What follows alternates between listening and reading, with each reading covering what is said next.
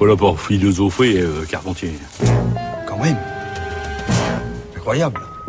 Bonjour Anastasia. Bonjour Adèle, bonjour tout le monde. Pour votre journal de la philo aujourd'hui, vous revenez sur l'engagement et l'investissement si précieux de nos professeurs de philosophie dans les écoles. Adèle, vous le savez, les premiers jours de septembre, c'est la rentrée. Les feuilles jaunissent, les jours raccourcissent, les bogues tombent des marronniers. Mais c'est aussi, pour toute une classe d'âge qui atteint la classe de terminale, la découverte d'une matière nouvelle, inconnue et étrange, la philosophie. Cette découverte par des milliers d'élèves de cette matière nouvelle, c'est aussi la rencontre de leur nouvelle classe par des centaines de professeurs. Le professeur de philosophie, en effet, n'a que des classes de terminale. Chaque année, il rencontre ses élèves pour la première fois et sait qu'il ne les reverra pas l'an prochain. Il n'a pas, comme le professeur d'histoire, des élèves qu'il a déjà eus l'an dernier ou deux ans auparavant. Il sait que son temps est limité. Il a un an, et même moins, plutôt neuf mois neuf mois de gestation pour faire naître quelque chose en eux, qui n'existait pas auparavant, ou plutôt qui avait toujours existé mais dont ils n'étaient pas conscients. La philosophie a à voir avec la gestation et l'accouchement. On le sait depuis Socrate, qui aimait lui-même à rappeler qu'il était fils de sage-femme. C'est à ces professeurs de philosophie et à leur mission sacrée que je voulais rendre un petit hommage aujourd'hui.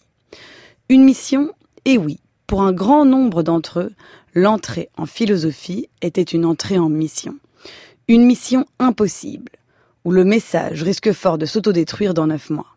Mais aussi peut-être une mission évangélique, où l'on répand ce drôle d'évangile qu'est la philosophie, où l'on essaie de faire naître à eux-mêmes des jeunes gens et des jeunes filles.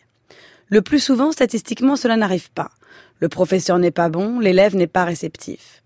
Mais quand cela arrive, il n'y a peut-être rien de plus bouleversant que cette conscience jeune qui accède à une dimension nouvelle de la vie et de la pensée. Mais de quoi s'agit-il? La philosophie est cette discipline étrange qui entend répondre aux grandes questions que se pose l'espèce humaine au moyen de la raison. Bien sûr, la raison, la faculté de raisonner, est à l'œuvre dans les sciences, au moins depuis Galilée, mais les sciences se servent de cette raison pour expliquer comment fonctionne le monde. La philosophie, elle, essaie, à l'aide de cette même raison, de comprendre le pourquoi du monde, son sens et non son fonctionnement, son comment. Elle est une exigence de rationalité, mais souvent, cette exigence s'avère impossible à maintenir jusqu'au bout. Socrate reconnaît que tout ce qu'il sait, c'est qu'il ne sait rien. Platon a recours au mythe pour expliquer les choses les plus mystérieuses de la réalité. Wittgenstein écrit qu'au-delà de notre langage, il y a quelque chose qui ne peut plus se dire, mais seulement se montrer. C'est le mystique, écrit-il.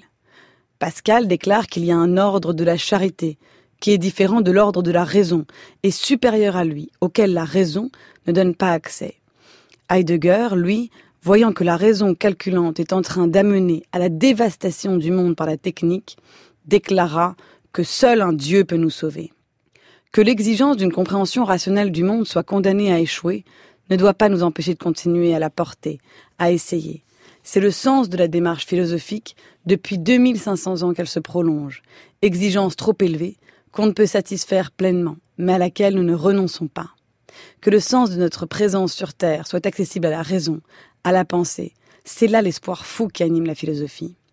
Et c'est cette petite flamme vacillant dans la nuit que le professeur de philosophie, à chaque rentrée, va essayer de maintenir allumée ou de ranimer en chacun de ses élèves.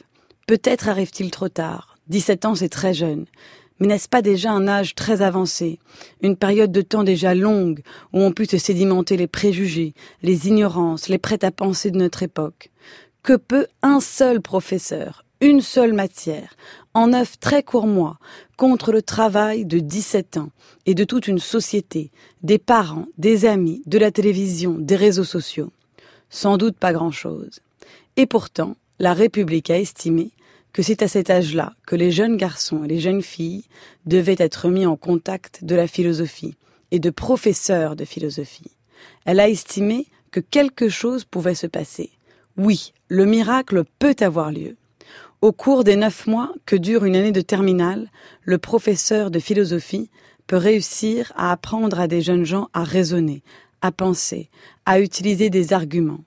Il les préparera au baccalauréat, mais peut-être aussi plus largement au dur métier de vivre. Il éveillera en eux une petite étincelle, l'étincelle de quelque chose, d'autre chose que ce dans quoi ils vivent. Alors, quand ce miracle a lieu, le professeur de philosophie fait en toute légalité ce qui avait valu la mort à Socrate. Il se fait le corrupteur de la jeunesse en introduisant de nouveaux dieux dans la cité. Merci beaucoup Anastasia. Votre chronique est à réécouter en ligne sur le site du journal de la philo.